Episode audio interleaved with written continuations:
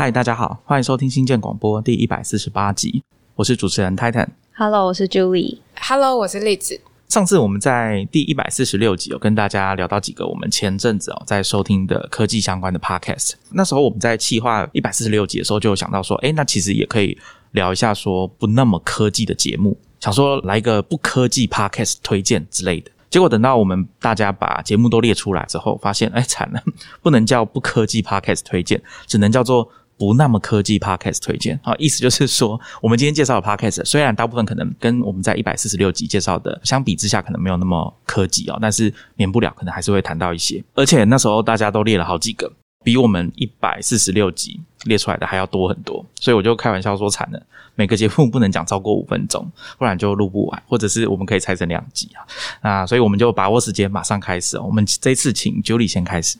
嗯、我自己想要先分享的第一个节目叫做《迟早更新》。我其实有一点忘记自己怎么发现这个节目的，不过后来发现这个节目跟我们之前节目的来宾李如一也算是蛮熟悉的，也常常介绍他的节目啊，或者是有替他推荐一些单集这样子。根据这个节目他们自己的介绍呢，这是一档探讨科技、商业、设计和生活之间混沌关系的节目。我对他们的一句简介印象是蛮深刻的，让熟悉的事物变得新鲜，让新鲜的事物变得熟悉。那他们目前节目已经到现在快要两百集了，节目我觉得以一般的人的接受度来说，可能算偏长，平均算是一个小时左右。主持人是任宁，这个节目是他自己单口，或者是他会找来宾跟搭档跟他一起对谈。其实任宁的本职是做创投，他有创一个小型的基金叫 Once Ventures，因为他本身自己算是 Podcast 的重度听众，所以他在一个采访里面就有说，所以他自己有听了很多 Podcast 之后才手痒，想要做这一档节目。他的背景我觉得蛮特别，他说他在四个国家读过六个大学，七个专业，但是其中学位是拿了两个这样子。毕业之后，可能就在美国的四大券商之一的旧金山总部有上班过，然后他才回中国创业这样。这个节目一开始早期是他跟他的搭档，就是另一位女生的主持人叫强强，他们一起主持，然后他们常常会推出蛮多不同的系列。每一次的主题都蛮不一样的。我自己听到后来会觉得，其实跟科技的这个元素已经脱离很远，可是又没有说无关，就是很多是他们对生活的感悟。我觉得蛮特别的是这一档节目，他们连续五年在过年反而是日更，就是跟一般节目可能相反，因为他们的。节目叫做迟早更新嘛，所以其实他们没有固定说我们大概多久更新一次，但是过年的时候反而都是日更，我觉得这是还蛮厉害的。而且有一次他们可能是在国外，然后有点像是边走路边录音的感觉，我觉得那个听起来有一点蛮有趣的，很像听 vlog 的配音这样。那他们的每一年的主题其实蛮不一样的，有。谈论性别啊、家庭啊，或者是人跟人之间的关系，或者是旅行当中的见闻启发，然后也有蛮大一部分的比例是在谈文学等等的。我是后来才发现这个节目的，所以我现在其实都在往前听，蛮多都是我自己有兴趣的那种题目。虽然我觉得他们定位是泛科技类的 podcast，但是我会在这一次的节目里面跟大家分享，也是因为我自己感受到它的面向是非常的广。从我刚刚讲的那些内容之外，还有一些包括媒体啊、内容。摄影啊、消费文化等等的题目，他们都有谈过。那举几个我自己印象比较深刻的来说，像是他们的第一百四十七集，就是他们在谈关于直播这个问题。所以，譬如说像是电商直播带货这件事情，有一个微妙的耻感，所以我觉得这也是一个很有趣的讨论。譬如说，直播这件事情对感官带来的刺激，它当中有一些即时性啊、同质化啊，或者是效率偏执，以及为什么大家有没有想过，就是直播带货的这个影片里面为什么没有音乐这件事情？那我觉得也是蛮特别的。第一百二十一集啊，他们就会从山寨跟抄袭的角度去谈。AI 的问题，或者是像搭配一百五十四集，他们就谈说深度学习并没有去探寻世界的本质，所以就是会聊到一些 AI 跟哲学之间的关系。还有一个我比较印象深刻的是，譬如说像一百零九集，是任宁在聊订阅制跟授权。我觉得他们谈的东西，我觉得大家这样听下来应该会觉得蛮广的。包括我自己是往前翻的时候，我开始在复习前面的节目的时候，发现他们在二零一八年的九十二集的时候就开始谈远距工作啊、数位游牧这个题目，而且他们找的来宾是一个在非洲做跟石油相关的工程师，然后他后来自己创业做一些数位游牧生活内容，所以就是刚好在。二零二零到二零二一这段时间，很多人开始谈论远距工作啊，不一定要待在同一个地方工作跟生活的这种生活方式的变化。他们其实蛮早就聊到，所以有点像是从更早之前去听，然后我觉得对应到现在的大环境，大家对这件事情的感知，我觉得是蛮特别的。那像譬如说，还有一集是第九十集吧，他们在澳洲的时候。一边公路旅行一边录，他们在途中的时候录音，然后他们就会谈到卫星啊、网路，还有所谓的去中心化的生活。譬如说，跟现在的我们大家现在会有一个地址、有一个户籍、有一个固定的住的地方，是因为要跟户籍啊有绑定，还有一个身份上面的认同。可是，如果之后可以做到，譬如说去中心化这件事情的生活，那跟每一个人之间的吸引力跟排斥力，这个到底是一个好事还是不好的事情？然后还有，譬如说这个去中心化的生活跟政治啊、经济啊，还有科技的一些联动的影响，还是说其实这是人的一个生活的本能？我觉得就是有蛮多有趣的讨论。那 Julie，你在听迟早更新的时候，你说你是往回听吗？你会想要从最前面开始啊，听听看他们怎么解释他们这个节目的精神，或者说他们想要做这个节目的目的？还是说你就直接找其中一集开始听这样子？我自己是找其中一集有兴趣的题目，对，开始听，然后发现哎还蛮有趣的，然后我就开始再挑其他我有兴趣的题目听。大概听了两三集之后，大家可以抓到他们的风格。听下来之后，就觉得我反而挑的都不是那么那么科技类的东西，反而是比较是真的是文化跟生活之类的。因为我觉得他们的 show notes，就是我后面也会提到，是他们的 show notes 非常的丰富，也是一个我觉得蛮特别的。因为刚刚你有提到他们讲远距工作，还有数位游牧，而且你有提到说他们有谈到地址这件事情嘛？每个人会有一个地址，那我就想到我最近在重看大豆田永久子与他的三个前夫这个日剧，他在 Netflix 上面有上嘛？那我就想重看一次，因为我觉得我第一次看没有看得很懂。那里面有一段就是大豆田永久子他的女儿要搬出去啊，要去住爷爷家，因为念书的关系，所以在填那个迁出单。他镜头带到，可能就是要示意说，哎，他现在在准备要搬家这件事情，就让我想到说，我记得日本，因为我听过一些朋友去日本工作，他们对这件事情是非常注意的。你租了一个房子去那边住，你必须要去当地区公所跟他说你是谁，然后你现在住在这里。但我们台湾的话，可能假如说你是外地来的，租一个房子，其实你不需要通知任何人，你只要跟你的房东讲好，然后开始承租这个房间，你就可以住下来，然后去工作什么的，你不需要去跟区公所、跟警察局说你现在住在这里。啊，这个我觉得就在文化上跟生活上层面就差别很大。对，因为我自己以前的经验都是为了要读某一间学校，所以户籍都拿去放别人家的户口这样子。对，但其实没有要真的搬家这样子。对对对，我觉得我听到这个节目觉得蛮巧合它有几集的。主题跟我们自己今天广播录过的主题也是蛮有相关的，就有一种很像隔空碰撞的感觉，我觉得是很有趣的。像第一百四十五集，他们在讲 To Infinity and Beyond 这一集，他们认为就是书房啊是家门内的工作室，也是工作性质事务里面的个人领域，还有精神跟物理空间上的通识起点。所以我觉得老听众可能就会。有想到说，我们之前有分享过书的分类啊、摆放的方式，我们是在一百三十二跟一百三十六这两集都有聊到。然后，譬如说他们是七十二集的时候聊电子书，跟我们的三十一集，我觉得大家可以搭配着听。还有五十八集，他们在聊评论这件事情，跟我们在聊一百零六集在谈生活中的评分系统也是。所以以上这些就纯粹就是主持人的私心共鸣，就是也推荐给我们的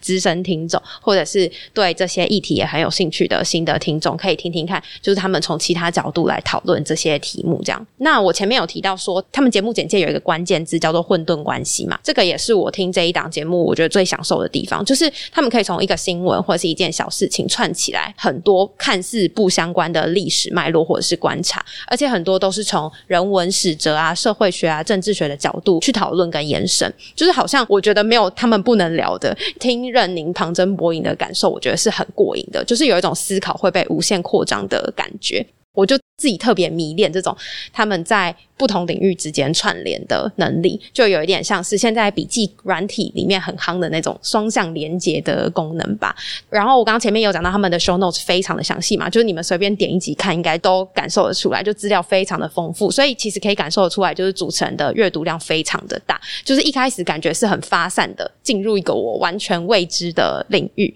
像是有一些是科幻或哲学、文学这些，就是都是我很不熟悉的地方。可是可能他们又结合很多不同的生活里面的素材勾在一起，所以重新组织一个问题的资讯结构，觉得有点像是看得到他的思路的那种感觉。我有点忘记我是在哪里看到一句话说，每一个想法之间的关系远比想法本身更重要这件事情。听这类的内容，对于我觉得认识一个人的视野啊、品味还有思维的模型是很有帮助的。然后也很多时候是打破我自己的思维的舒适圈。我觉得听这档节目对我蛮大的一个影响，就是让我去更广泛的接触更大的世界，让好奇心变得更多一点。所以像他们去年开始节目的开头有一个环节叫做“两样”，不是传统意义上的推荐两样东西，而是主持人可能会分享自己最近一个新的想法、心态，或者是想尝试的事情，然后他们各分享一个，所以就叫做“两样”，就是一个蛮有趣的环节，然后也推荐给大家听听看。接在 Julie 后面，我也来跟大家介绍一个中文的节目。这个应该跟科技就比较没有关系哦，算是跟文化有关。他的节目主持人是我们一百四十三集、一百四十五集的来宾李如一。刚刚 Julie 也有提到他。这个节目的名称叫“灭茶苦茶”，这名字很特别哦。灭就是消灭的灭，茶就是红茶的茶。灭茶苦茶，苦茶就是大家在综艺节目会看到的那个苦茶。但是灭茶苦茶的意思哦，其实是取日文。Mechakucha 的读音，硬把它用音译啊变成中文这样子。那这个节目播出的时间主要集中在二零一七年到二零一八年，后来李如一又在二零二零年做了两集，那总共大概有二十三集。这个节目有一个口号叫“不伦不类，不易流行”，这个跟他节目名称有关。他节目名称我刚刚有说叫“灭茶苦茶”，这个发音在日文的四个汉字的意思其实是乱七八糟。那我自己觉得李如一好像特别喜欢这个概念，因为他的另外一个节目比较长的那个节目《一天世界》，用粤语来发音的话叫做 “itiska”，也是乱七八糟、一塌糊涂的意思。这档节目呢，它是跟日本的文化有关，他想要谈的是日本文化，而且他特别强调说，在二零一七年那个时候，他觉得，哎，为什么现在市面上需要来做一个跟日本文化相关的节目？当然是用中文来做。他从前一段时间应该就已经住在日本啊，一直到现在好几年了。他想要谈日本的文化，是因为他觉得我们中文世界对日本的了解啊，应该可以进到下一个阶段，从了解日本到可以活用日本。那他的这个活用，他在第一集标题叫做“序”啊，序言的“序”，序从了解日本到活用日本，他有特别讲到，他讲的这个活用啊，其实如果你要用正式的说法去理解的话，它有点像是我们讲 cultural appropriation 哦，文化挪用里面的那个挪用。通常讲到文化挪用，都是比较负面的。这个意思呢，其实就是说你在没有经过他人的同意的情况下，把别人的文化拿来用在你想要用的地方，然后拿来为你所用。可是你在使用的过程中，你可能去掉了你对这个文化的理解跟脉络，甚至你根本就用错了，那叫误用。一旦发生这种事情啊，被挪用的对象这个族群，他们可能会有意见。大家可以想象，那这件事情通常讲出来都是比较贬义的。那李如一在这个节目里面，他他主张的就是说，他觉得我们应该要。鼓励这种活用各式各样的，不要过度的用负面的角度去解读这件事情。那我觉得这个概念蛮有趣的，因为他有说这个观察，我想蛮多听众可能也同意，就是日本是很擅长把别人的文化融合到他们自己的文化，呃，甚至更进一步讲融入到生活里面。我觉得应该也是可以理解的，因为我想台湾我们的听众蛮多人都有去日本旅游的经验，前面讲这些东西，大家应该多少会有一些概念，所以我想他们在融合外来文化这件事情，从语言啊、生活到各种甚至制度，大家可能会觉得说，哎，这个好像无缝的感觉是相较于其他的民族或相较其他的国家更加的明显吧。所以他希望啊，就是在挪用或者说活用这件事情，是多讲一些正面的意涵。那我觉得这件事情对我是觉得很新鲜的。比如说，它里面有几集的节目，你看标题啊，它是蛮特别。比如说有一集叫做《日本没有艺术》，这个标题听起来就很武断、很有争议的感觉。但他想要从艺术的故事啊，这本书在讲艺术史的这本书背后的作者贡布里希，他是英国的艺术史学家跟艺术理论学家。他说。没有大写的艺术啊，只有艺术家。这句话是李如一讲。为什么要讲没有大写的艺术？其实是贡布里希在书里面讲说，art 大写就是 A R T 大写，只有艺术家，没有大写的 art。那因为中文我们没有大小写这种说法，你顶多就说哦加粗好了。那这个概念是什么意思呢？我用他节目里面的话跟我自己想到的稍微结合起来讲哦。他在里面有举一个例子，就是说他要讲到说恰克与飞鸟的飞鸟良，他除了做自己的音乐，他也会帮别人写歌，或者是他自己很喜欢的日本音乐家大龙泳衣。也会帮别人写歌，我觉得大家可以感觉一下，就是说，假如你今天是一个专门帮别人写歌的人，而且你可能很擅长的是其中一部分，比如说你很擅长做一首歌的过门，或者是你很擅长做 beats，好了，做久了可能就会有亲戚跟朋友，你可以把这个亲戚跟朋友，就是他们不是做这一行的嘛，那你可以想说，绝大多数的人都不是在音乐产业的人，这些人可能会问说，哎，那你帮别人做音乐做那么久，你怎么不做一点自己的音乐，就是用你的名字发行的音乐？刚刚这一段话言下之意就是说。你做自己的音乐是比较高级的，帮别人做音乐就比较 low 一点。对你这个创作者来说，但是李如意想要讲的就是说，事情不能这样看哦。他觉得在做这件事情的时候，你在帮别人写歌，你就是以一个 artist，你是一个专业的艺术家的身份去做你的艺术。不需要说一定要做自己的东西才叫做做艺术，做自己的东西他就解读为说是大写的艺术。其他还有几集我觉得也很有趣哦，你看它的标题哦，比如说像什么日本的目录学，那大家可以很快想象到说哦，日本人做对目录、对这种出版品、对分门别类。对各式各样专业的书籍跟杂志的这种执迷的态度啊，我记得李如意在节目里面有讲到，他说在日本各种很冷门的兴趣爱好，可能都会有一本相对应的纸本杂志。在那边等你去看这样子，有一个我觉得也很有趣哦，就是 CD 测标论。我觉得这应该是说在日本特别有这个现象。大家知道说日本就会把各种外来语变成片假名，包含英文，就用片假名去标示，然后发音这样子。所以 CD 测标，如果你在这个唱片行里面看到 CD 的摆放，通常都是只显示侧标嘛，不会说常常封面整个显露出来。好，那如果你在那边，你是个像我一样不懂日文的外国人去日本，好了，我想要买一张可能是英文的专辑。我可能根本就认不出来那张专辑到底长什么样子，或者是我根本找不到，因为它会用片假名去标示，所以你在那个侧标上面你根本就看不出来。那这个东西就他在里面讲，我就觉得很特别。那或者是其他还有几集，比如说什么像猎奇。及正义这个标题，我觉得他的这几集的节目的标题都很有趣，我觉得大家可以去听听看。那他在讲这些节目，其实就是在谈说他在日本生活，包含他从他自己特别关心的领域，以音乐来说好了，或者说以审美这件事情，或者是文化相关的观察，他会去跟大家谈说，拿我们这种中文世界里面的观念，去跟他在日本的观察做一番比较。啊，并且他会主张说，其实我们在了解日本的这些文化之后，其实应该是可以尝试着去学习，或者说把它拿过来去套用在你的生活里面。像他有讲到说，日本的这个和服的展示啊，他们说每年都会有这种和服展。和服在日本来说，其实有些正式场合还是会穿到。这个时候呢，他们其实是有必要去了解一下，说当他们需要采购和服的时候，他们必须要了解什么场合、什么样式，那这些花纹背后是什么意思。可是这些东西其实都是两三百年前日本的东西。都是很久以前的，可是根据他的观察，他们可以在今日二十一世纪重新的去使用、活用他们以前的东西，拿到现在。当然不是说每一件事在日本都是如此啊，也不代表说其他国家、其他民族没有办法做到这样。只是刚好说他生活在日本，而且他算是经常在观察文化相关跟音乐相关的东西，所以啊，我推荐大家可以去听听看。然后包含我刚刚有讲过的这几集，比如说我回到刚刚我说这个大写的艺术好了，他举的例子是音乐嘛。那他讲意思就是说，其实在日本的基础设施做得很好。我其实一开始不知道是什么意思，那后来他就解释了。他说，其实，在比如说像东京好了，你其实很容易可以找到练琴的琴房的这种场所，甚至你可以很容易找到三角钢琴去练习，而且是二十四小时营业的，就你半夜也可以去那边练。或者是乐团团练的场所，因为这些场所容易取得，所以可以培养出一些擅长各式各样风格的音乐人。那这些音乐人，他们并不是真的是想要发行一张自己的专辑，这种大红大紫的这种音乐人，并不是全部都是他们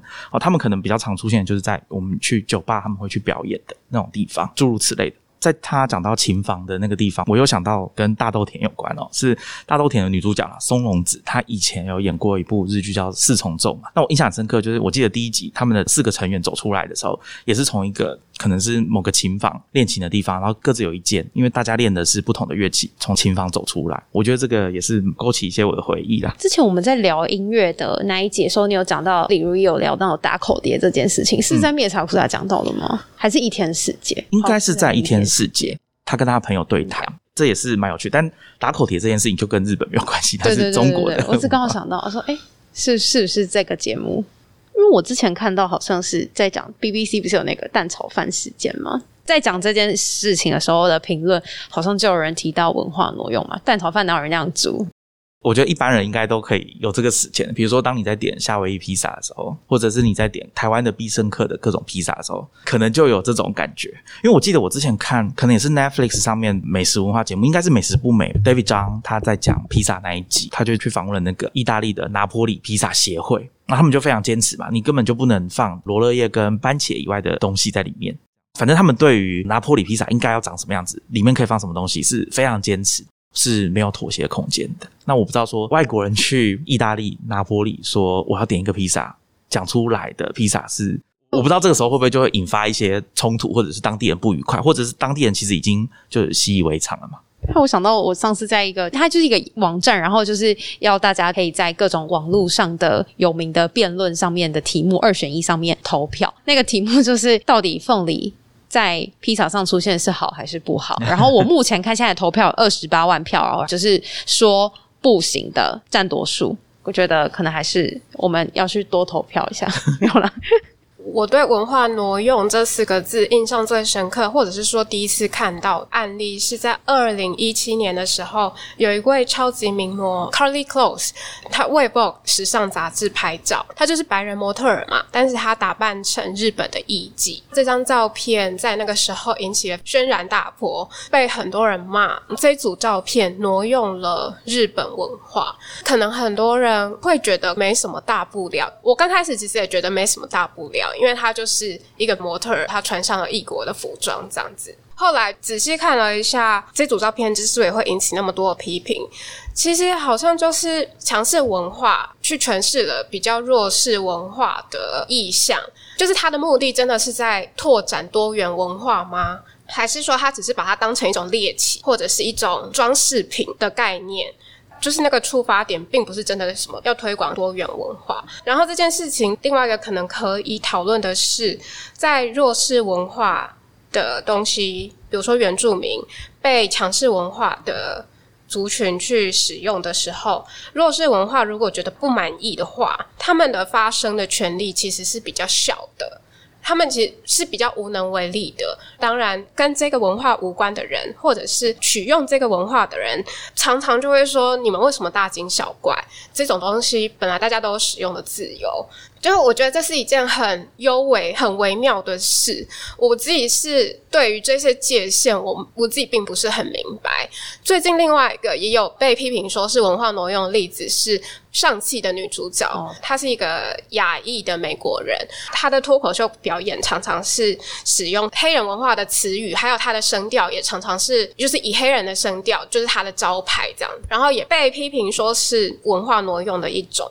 我对于这个界限真的是没有办法。很清楚、很明白的去描述所何谓尊重、何谓不尊重，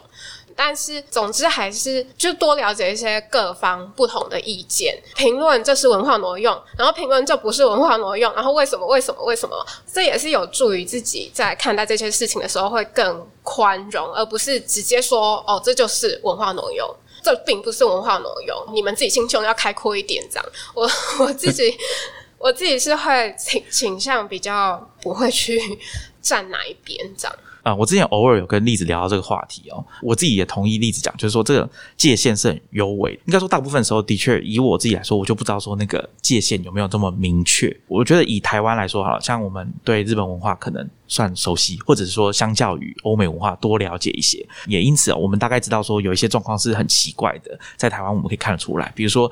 招牌或者是一些食品的包装。明明就跟日本没有关系，或者是日本厂商的是出品的东西，却很喜欢去使用日文，而且常常会用错，被网友找出来。那我觉得这种某些程度上来说，其实就是一种误用吧。这个界限很明显。我想我们大概有从最早什么都不知道，到现在这个阶段稍微知道一些。我也不知道说大家去听李如意的这个节目之后，你对日本的了解是不是可以多一层？他在节目里面好像有提到，他在做面茶苦茶这个节目，目的就是呢，以一个讲中文的人的身份，用美国的视角去理解日本的文化，非常的复杂。我讲两次才讲的比较清楚啊，所以我觉得这个概念是蛮有趣的，大家可以去听听看。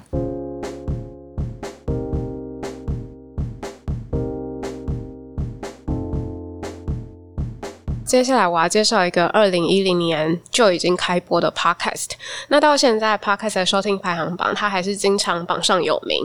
可能刚开始我接触 podcast 的启蒙就是它。这个 podcast 叫做 Ninety Nine Percent Invisible，直接翻译就是九十九 percent 不可见的事物。主持人 Roman Mars 他自己也是 podcast 的重度听众。那他之前跟美国旧金山建筑协会，还有一间 radio 的公司 Pitch。二零一零年开始发起这个 podcast 节目。二零一二年的时候，他们在做第三季的时候，有在 Kickstarter 募资募到十七万美金。就一个媒体来说，直接对大众募集资金，决定要不要做下去，或者是说制作的品质，在当年应该算是蛮创新的做法。那就像我刚刚提到的，这一集 podcast 的主题主要是谈论看不见的设计、建筑跟城市活动，就是我们生活周遭有很多花了很大量的时间发明、制造跟发展的东西，但是但是很可能多数人都没有注意到科技啊、物件跟设计，就是去探究日常生活中被忽略的东西。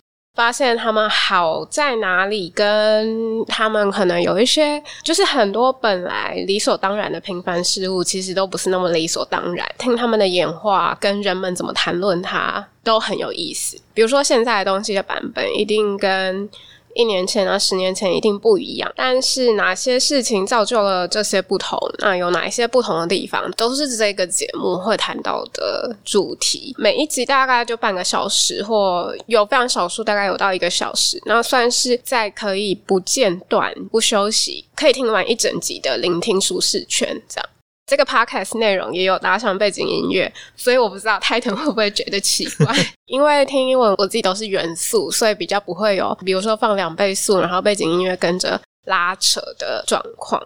我介绍几集我自己蛮喜欢的集数，比如说有一集是在讨论说有关一件大家已经很久没有做的事情，就是搭飞机。我自己上次搭飞机已经是四年前了，就是还真的有点想念搭飞机的时刻。就是以前搭飞机的时候，你会详细的阅读放在椅背的安全资讯卡吗？这期节目是由主持人本人，就是 Roman Mars，他访问一个非常喜欢收集各式各样的飞行安全资讯卡的收藏狂，他自己也是一个 Podcast 的主持人。只要有搭飞机的机会，他就会收集飞航指示卡。现在手边已经有三百多张了。他自己就是觉得说，飞安指示卡通常是好几个漫画、几个角色示意图，很像我们的小学课本里面的小明啊、小华跟小美。这些画风、角色、穿衣跟发型啊、造型风格都停留在很六零年代、很复古的年代。女性总是穿着玛丽珍鞋啊，诸如此类的观察。那好几年了都是如此，流行文化都已经不晓更迭几代了，但是费安资讯卡上面的人都还是长得一样。然后他观察到说，既然是在讲飞安，那会讲到坠机嘛？但是坠机的时候怎么什么都没有，就是没有残骸，没有血迹，甚至啊，就是这些一格一格漫画里面的人物，他们的发型甚至都还很完美。所以就是如果仔细看的话，跟现实好像很脱节。但其实飞安资讯卡在人命关天的时候，真的是可以发挥作用。而且其实就是这些简单，然后有一点粗糙的线条，去除所有让人会分神啊，或者是说做文章的元素。六零年代的时候，研究发现是说。坠机不一定没有生还的机会，很多人死亡是因为没有及时逃离，所以非安资讯卡非常强调逃生这件事情，有非常多放大逃生的动作，像是开门啊，而且整个漫画里面出口就是逃生出口是唯一看得到凸显出来的文字。这一集就是我觉得蛮有趣的，这种东西也有人收集。在下一次能够出国搭飞机的时候，我自己应该是一定会好好仔细阅读飞航安全的说明。卡也会仔细聆听空服员的逃生说明，毕竟此时此刻，现在飞机上的所有物件都很令人想念。然后另外一集是在讲数据视觉化，这也是去年 COVID nineteen 刚在美国大流行的时候。录制的单集里面讲到了南丁格尔，一般人可能比较清楚，他是一位伟大护理师。那他自己其实也专精资料视觉化，他其实算是所谓把统计数字变成图表的先驱。很多人推崇南丁格尔改革了英国军事医院糟糕的环境。那这一集的情节有点曲折，这个单集先说了南丁格尔的故事，但是再转了个弯。说到 COVID-19 的资讯，或者说无论什么事件，只要传播讯息的人，他的讯息有附上统计或者是数据图表，就好像是牢不可破的证据。但实际上，真实状况都可能被扭曲，还是要看散播者他想要达成的目的是想要低估还是高估严重性。这一集就是在讲说，南丁格尔他就是使用图表来说服其他人的高手。这集解释了他自己绘制的，就叫做玫瑰图，是怎么样夸大了现实跟这个图形塑的故事。就是虽然结局是美好的啊、伟大的，让人缅怀，但是实际上推论的过程可能是有问题的。那他要解释这个玫瑰图之所以夸大，是夸大在哪里？那我自己是觉得，当我们置身在某个事件或者是现象里面的时候，每天都有层出不穷的数据被拿来。当做立论证据，如果我缺乏统计概念，像我自己就蛮容易对数字深信不疑。何况如果它是一个视觉化资讯，呃，有时候都被长条条状，如果特别长啊，或者是说圆饼图的面积是特别大还是特别小，或者是说设计的华丽，这样反而就是里面要描述的事实，我觉得好像不是那么容易见到。这集可能就是在谈论说，这些图表或数据呈现，有的时候它只是被当做自圆其说的手段，可能就是还是时时保持怀疑，或者是说补充自己对数据解读的知识，然后比较可以降低被迷惑的几率。那这集的形式也很特别，是由一位背景是数据统计的作者叫做 Tim Harford 他来主持的。那他他自己有出一本书。叫做卧底经济学家的食堂数据侦探课，台湾也有出版，这就是台湾的中文书名。那我自己觉得这本书好像也蛮值得一读的。然后节目里面也有另外一个人配音当南丁格尔，就是听起来可能有一点类似广播剧的味道，我觉得蛮精彩的。里面也有提到很多其他关于资料设计啊、资讯设计的书，有兴趣的读者可以找来听听看。另外一集是。在讲柯达的学历卡，这个是我自己在 Twitter 上面无意间发现，好像那个时候有一些我自己 follow 的人都有推荐这一集，所以虽然我对他题材不是很熟悉，但是还是听了，然后听了，我觉得对自己的想法有一些改变。这集是在讲说，几十年前柯达他还是相机霸主的时代，有一位年轻的学生他自己察觉，每一次他跟同学的合照。照片里肤色浅的人看起来总是比较贴近他们自己的真实的肤色，但是肤色深的人却好像都笼罩一层阴影，就是五官很模糊，就是融在这些暗影里面。但是皮肤白的同学看起来就是比较立体跟亮丽。那 ninety nine percent invisible 就跟发现这件事情的摄影师一起讨论这个问题，这不是。错觉或者是视觉偏差，而是那时候柯达他们开发的摄影技术真的是比较偏好浅色，或者说忽视深色皮肤的表现。当时为了让摄影者比对他们冲洗出来的照片跟现实中的颜色是不是够相近，让摄影师比较方便校正。那柯达开发了雪莉卡，就是卡片上有一个人像叫做雪莉，她是柯达员工啊，就是一位白皮肤啊，然后大卷发的白人女性。这张卡片可以让摄影师用来调整曝光啊、色调之类的参数。我觉得应该是有点类似 Pantone 的色卡，让设计师寻找颜色对照颜色的东西。但是因为所有照片，无论里面的人像是深是浅，都是以雪莉卡为校准。无论他们的肤色是什么，结果就是白人的肤色都很贴切，但是其他的肤色都会比较模糊。结果后来是因为来自巧克力公司跟家具公司的客诉，所以柯达才改变他们的合色系的底片的成像效果。那他们最后有讲到，其实摄影并不是或照片并不是中性的科技，就是说技术这件事情不一定是中立的，即使它看起来是如此。这集也有让我想到说，新政广播一百四十三集访问网络文化评论者李如一的时候，有谈到预设值的话题。他们就是说，预设值常常透露出软体设计者或者是当下时空背景的大家世界观。那我想应该是表达类似的事情。那为什么我还蛮喜欢这个节目的？就是说，是他蛮小题大做的，而且刚刚分享的内容其实都有一点点教育的味道。但我自己比较喜欢的就是说，学习观察周遭的日常事物，然后让自己变得比较敏锐，把日常微小的发明，就是说的活灵活现，自己的好奇心跟惊喜啊，可能会蛮重生的。用一个比较个人角度的方式说，Ninety Nine Percent Invisible 就是这一类讨论人文设计的节目啊，在心情不是那么好的时候，反而比心理书籍啊更有效，因为它让你自然的对周遭事物感到好奇，没有一件事情是无聊的。想到这个节目的各种有趣的发现，会蛮有缓解效果的，而且就是转移注意力。那另外就是再怎么。平凡，或者是再怎么细微，没有什么设计师个人印记的事情，其实都有人钻研啊，有人喜爱，跟有人研究。那有人可以抓到这种细微的差别，从这个差别开始探究啊，延伸，这样子的人对我来说蛮迷人的。最实际的当然就是 ninety nine percent invisible 的网站，除了有对谈的逐字稿之外，他们还有把这一集谈论的主题写成比较像是段落式、比较好读的文章，里面也会附上很多影片或者是在节目里面有谈到的素材。所以说，如果对各种事物的发明啊、过程啊有兴趣的话，我觉得这个节目也蛮推荐的。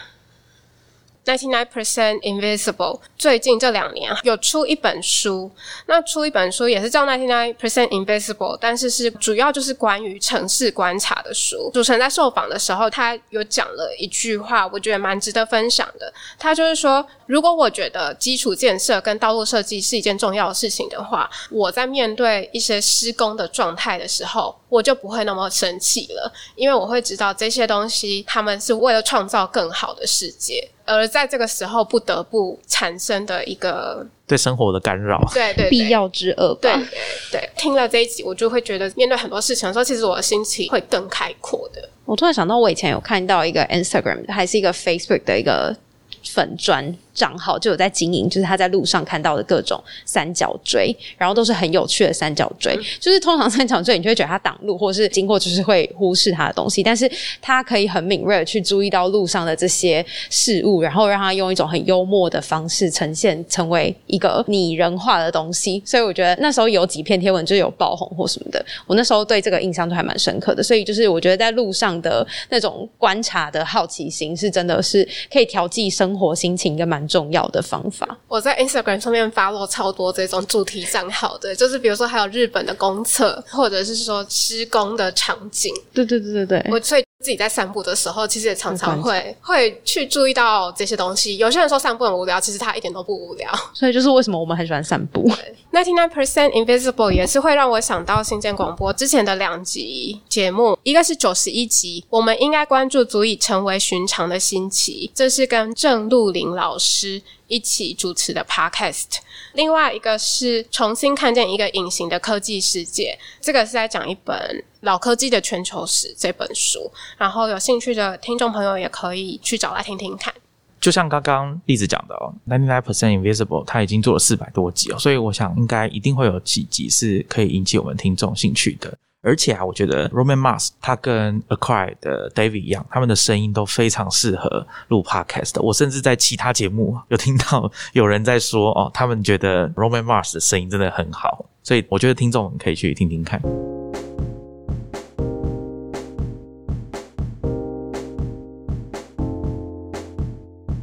因为讲到 ninety nine percent invisible，然后刚好也是我下一个要介绍的节目，叫做 Nice Try。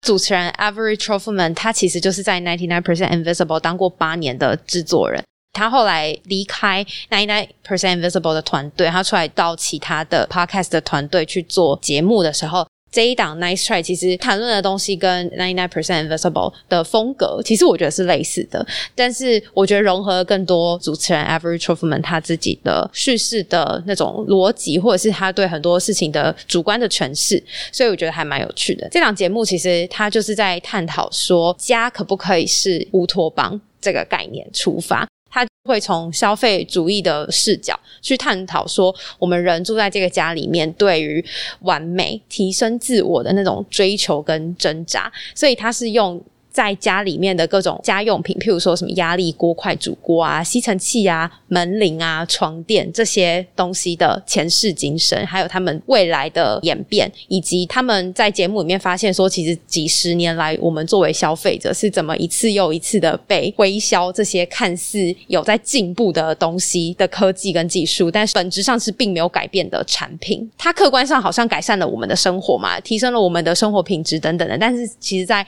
一些方面上面，他们是一直用旧的技术不停的在轮回，所以我觉得是一个蛮有趣的切入点。就是因为我对于这种物品微小的设计也是蛮有兴趣的，再加上就是我也是一个很注重在家里面各种家用品的人，所以我也是从这边然后就开始听 Nice Try 的第二季。这个节目里面有两季嘛，第一季我没有听，因为比较不是我那么关注的。他也在讲乌托邦这个概念，但是他是用地点这个角度去诠释。那我听的第二季，他是用我刚刚讲的这些家用品来聊，他每一集就会是一个家里的用品，就是来聊说哦，美国人对于家的概念啊跟想象是什么，或者是说家事是怎么样被看待的，就是我们是怎么尝试说透过购买这些家用品跟家电来提升。我们的生活，或者甚至是说，透过这些家用品跟家电，让我们来实现越来越高的生产力，就有一点讽刺啊。就是他用这些不同的故事跟角度来诠释。主持人他会找非常多的学者、专家，或者是企业家。记者或者是第一线的销售人员，还有一些很小众的收藏家，譬如说门铃的收藏家，我觉得很特别。他们去聊，然后去把它很丰富的剪辑出来，因为它的收音有很多是现场的收音，就是他现场采访的收音，然后还有走路的步伐声，然后回音什么的。其实我觉得他收的很有临场感，有一点像是一个纪录片或是侧拍的那种旁白的声音，听起来还蛮蛮丰富的。我自己是最喜欢第一集在讲门铃这件事。事情，他说门铃是家里这个空间对内跟对外的第一个接触点，但现在其实是因为科技的关系，变成家庭保全系统的第一道把关者，所以其实他的角色是不停的在演变的，而且有一个挣扎的点在于，就是我们都希望家是最安全的避风港，可是门铃从一个被动的物件，是备案的物件，变成一个主动去侦查门外动静，甚至被扩大成一个社区治安，或是提供警政犯罪。证据体系的一环，所以我们作为就是想要安全又想要隐私，还要有自由的那种挣扎跟冲突，我觉得是在这一集里面，我觉得听起来是蛮过瘾的。然后我觉得他有提到一个蛮有趣的点，就譬如说他观察到大家现在去别人家的时候，好像都不太喜欢按电铃了。大家宁可传讯息给主人说：“我到楼下喽，或者我到门口喽，来帮我开个门之类的。”我觉得这个也是我自己深刻感受到的。就我觉得按门铃，感觉这件事情是好像有点突然、有点打扰的一个动作，所以大家宁可是用传讯息的方式提早告知。所以我觉得这也是一个人际关系在科技上面的影响会去改变的事情。还有就是不同的门铃跟铃声，也代表了就是我们。对自己家里这个空间的意识形态的不同，这个是透过这个门铃的收藏家，还有他们跟学者的交谈里面。他们所得到的一个很有趣的现象的观察，这样子。Average Truthman 他自己觉得说，这些家用品好像让我们活得更累了，就是他们帮我们节省下来的时间，我们又拿去干嘛了呢？我觉得是一个蛮特别的讨论，这样。然后我后来在查的时候发现，哦，Nice Try 有入选大西洋月刊的 Atlantic 二零二一年他们记者群票选最佳的五十档 Podcast，所以我觉得他也是一个美国人，也可能蛮喜欢听。然后他也有一定的就是内容品质，毕竟是 ninety nine percent invisible 出来制作的，所以我觉得也很推。荐就是喜欢这些微小事物跟设计的探讨的听众。我觉得刚刚 Julie 讲到门铃这件事情蛮有趣的，因为大家知道现在有越来越多智慧门锁啊，还有智慧门铃这种东西。刚刚 Julie 有提到说按电铃这件事情，那我觉得。大家也可以理解，应该有越来越多人不喜欢接电话，就不喜欢人家没事打电话。对，我觉得这种就有点像是 Julie 他提说那个节目里面她想要传达的一些事情，比如说看起来很方便的科技门铃，甚至可以帮你辨识说这个人是谁，他是不是送货员，他是你的朋友嘛？因为他们有些人甚至会拿来跟你的提供的照片做比对等等的，更不用讲说你提供给警政单位的这种证据啊，诸如此类的。它带给人们的麻烦的事情，我觉得说不定也真的就像节目讲的，不会比较少。比如说，你要先搞懂它是什么东西。比如说，像买智慧门锁好了，你可能要先注意，就是说它会不会被 hack。如果你的 app 出了什么问题，你没有手机，你有没有办法进入你自己的家门？那甚至比如说，如果有重大治安事件的时候，你的门锁会不会受到影响？你从此就需要担心这种事情。我觉得这个就刚刚就你讲说这个节目想要传达的东西，就在门铃收藏家那一集讲到的。大家因为疫情嘛，就应该是越来越多时间待在家。然后我觉得这两年大家对于家的那种定义又不太一样。像我自己也是一个蛮宅的人，就是我也是很想要把家里弄得很舒适，然后就是可以一直待在家里面的个性吧。所以我觉得听他对家里面这些物件的观察，对我来说是一个很特别的感受。然后也是打开我对这些事情的另外一个角度去看。那下一个我要介绍的节目呢是。Build for Tomorrow，那它其实改过名了，它以前叫做 Pessimist Archive 之类的，它是美国一个商业财经杂志，大家可能听过，叫做 Entrepreneur Magazine 的总编辑 Jason Favor 他主持的。他这个节目呢，就是会探讨一些很有趣的问题，譬如说，像是我们其实并不会对科技成瘾，然后新的技术是让我们变得更懒、更弱、更笨吗？就是我们对科技的依赖是不是削弱了我们的学习能力？譬如说，当我们在说我们怀念过去的美好的那些日。的时候，我们到底是在怀念一些什么？他会提出这些很有趣的口问，他会一样找很多专家学者来讨论这些问题。首先就是想要先推荐我自己被吸引的第一集，也就是我一开始认识这个节目的入口。他在聊关于无聊这件事情，他就说关于无聊真相其实一点都不无聊。我们到底应该要摆脱无聊，还是接纳无聊？就是我们每次大家可能等公车，或者是上厕所，或者是在等排队的时候，大家一定要用手机来打发一下无聊的时间。当你用手机在打发无聊的时间的时候，应该要有罪恶感吗？很有趣的是，就是因为我们现在很多人都会说，哦，智慧型手机最危险的地方就是让我们永远不会觉得无聊。可是他说，你从历史上来看，或是从科学角度来看，无聊是一件很健康的事情。可是他去找历史上面的各种研究，他发现人类是花了很多年在拼命的摆脱无聊，甚至觉得无聊是一种罪过或者是一种病。所以我们现在到底划手机，到底是不是应该要为此感到被批判？就是说一直划手机觉得很无聊，这是一件不对的事情。他就访问了很多人，然后探讨说，我们人对于无聊的焦虑向来也是。反映了就是一种对阶级还有经济变化的一种焦虑，我觉得是一个蛮特别的角度。还有，譬如说，他们从神经科学角度来定义无聊到底是什么，以生物的本能来理解无聊这种状态对于人的影响。这样，那我觉得可以跟大家分享，这里面很讲很有趣的一件事情。他说，早期美国觉得无聊是有钱人才有的困扰，像是美国的那个开国元勋就是 Thomas Jefferson，他很怕无聊，所以他。一七八七年的时候呢，就写给他十一岁的女儿一系列的信，教他说要怎么去避免无聊，就帮他排了一个满满的 schedule，跟他说你从早到晚每个小时。你要画画，要跳舞，跳舞完之后你要干嘛干嘛的，就让我想到之前不是台湾有人说什么暑假跟寒假小朋友的那个课表嘛，排得满满满这样子。他说，在他看来，无聊呢是幸福的毒瘤，是生命中最危险的毒药。就是是十八世纪的时候，他就很害怕无聊了。可是反观，就是那时候的劳动阶层是有很多事情要忙的，他们每天就是日复一日要做着很固定的事情，他们有很 routine 的事情要忙碌。虽然单调无趣，可是他们不会像这些人一样感到焦虑，他们基本上叫做听天由。命，或者是比较浪漫的方法去应对。那至于是怎么个浪漫法，大家就可以去听节目。那另外一集啊，是在讨论说，研究发现说，大家平均每十二分钟就会看一次手机。可是我觉得现在数字应该是更小才对，更频繁去看手机。那我们在讨论成瘾嘛，就是社群媒体的成瘾，或者是智慧型手机的成瘾。可是心理学家是认为说，大家对成瘾这个词太过。Over 的使用反而才是问题。对，成瘾成瘾哦，还是怎样？就是成瘾这个字，对于放在科技的这些行为使用上面，好像有一点太过度的去滥用了。是说，其实没有到成瘾，但是我们很爱用成瘾来描述这些行为。对，譬如说烟酒这种毒品，这个的上瘾，你不能把这样的一个词，因为当时上瘾这个词其实是放在这些行为上面去理解，可是你放在科技行为上面。去讲好像并不是这么的适当，所以他们就去爬书了。关于成瘾，就是 addict 这个词的医学的定义，就是为什么我们现在一直在疯狂的讨论，就是说这些 app 跟科技产品的设计是让人上瘾的。背后的科学原理实际上是怎么运作的？他们就会去回归源头去探讨，说这个上瘾的背后是什么样，现实的问题是什么？然后最重要的就是我们可以怎么去解决跟面对它。所以这一集里面就讲到一个概念，叫做习得性无助，就是 learned helplessness 嘛，还有就是自我决定论这些比较心理学的概念。可是他用还蛮有趣的方法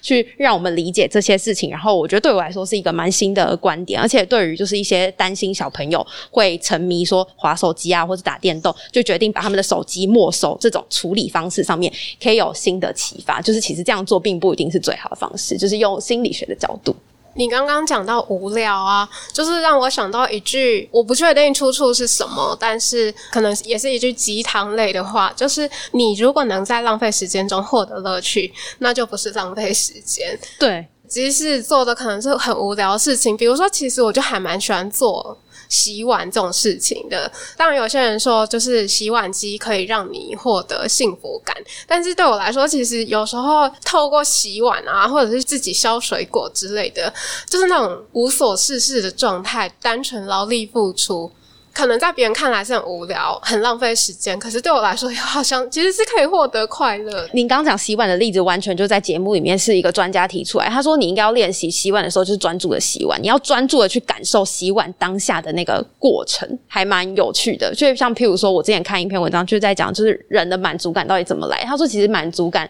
其中一个很重要的方法，就是去感知生活中的微小事物，就像洗碗这么无聊的事情，你也要很专注的去感受它。满足感就会练习去跟着提升，这样我觉得也是在学习的一个课题。这样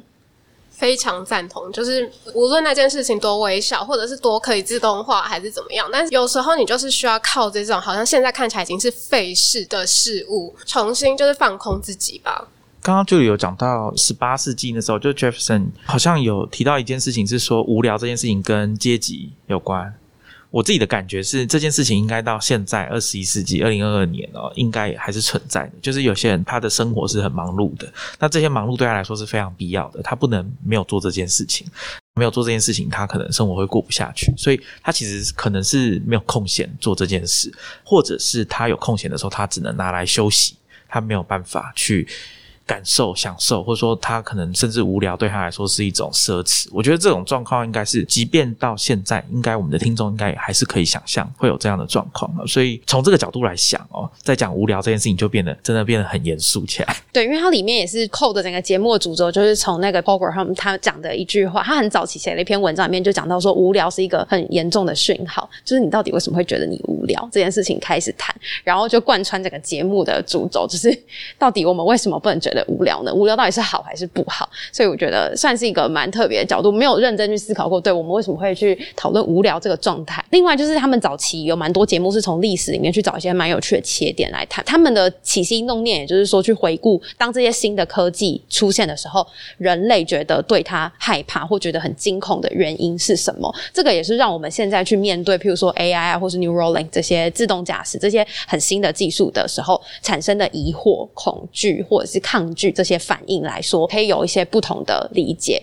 的一个方式吧。譬如说，他有谈到一集是在讲说电梯是怎么形塑我们现在习以为常的这个世界。那以前电梯才被说是犯罪率上升啊，或者是搭电梯会生一种电梯病啊，破坏社会和谐的故事等等的，就是从电梯进入社会的发展跟影响，可以感受到以目前我们的社会来说，它也算是一种交通方式的改变，所以我觉得也是一个新的启发。然后还有譬如说像一九八零年代好了，在美国很多州带随身听就是 Walkman 是违法的，违法？对违法，他是说因为你带随身听就是会让它有一些对分心。会产生危险，危险对对，所以是违法，就是你走在。路上说不可以带随身听，然后他就会说你带随身听让社会变得更有疏离感，而且是危险的。当时的文化脉络底下，就是跟人类对于这种新东西的反应是很真实的。我记得这好像就跟你不能在使用交通工具的时候用手机一样嘛，对，驾驶交通工具。对，我不知道过马路是不是也不能用啊？是不是有一些有一些国家对有些规定不行？这样就有一点像是刚刚你讲这个戴耳机是违法的。尤其大家又戴着如果那种抗噪耳机，哈走在路上，其实我觉得某些时刻感觉也蛮危险。这好像对应到，如果你说这么早期三四十年前，其实也是一样的问题。对应到我们前面刚刚讲的那些什么科技成瘾的症状，好了，其实。会聊到这些，我觉得应该都是有关于大家现在对于这种人跟人之间的相处互动，然后还有不管就是你说你戴着耳机，然后未来的世界，就算讲到现在最大家最腻的那个词 Metaverse 好了，不管是 AR 还是 VR 这些使用的情境，都脱不了这些讨论。面对面相处的时间，跟你戴着耳机沉浸在自己的世界里面，这个到底是会有怎么样的问题？这样，所以就是回过头去看随身听。Walkman 从日本进到美国，他们当时的社会跟时空背景下面临到的问题，我觉得是蛮有趣的，所以也推荐给大家。我自己也很喜欢，就是主持人 Jason 他的口条，还有他讲述故事的方式，非常的活泼，他节奏非常的有起伏，剪辑的方式也很舒适，就是他会穿插很多新闻媒体。体的一些历史的片段，所以就是会有一种时空交错的感觉。整体来说，我是非常推荐这个节目，然后它也有一些组织稿可以搭配着看。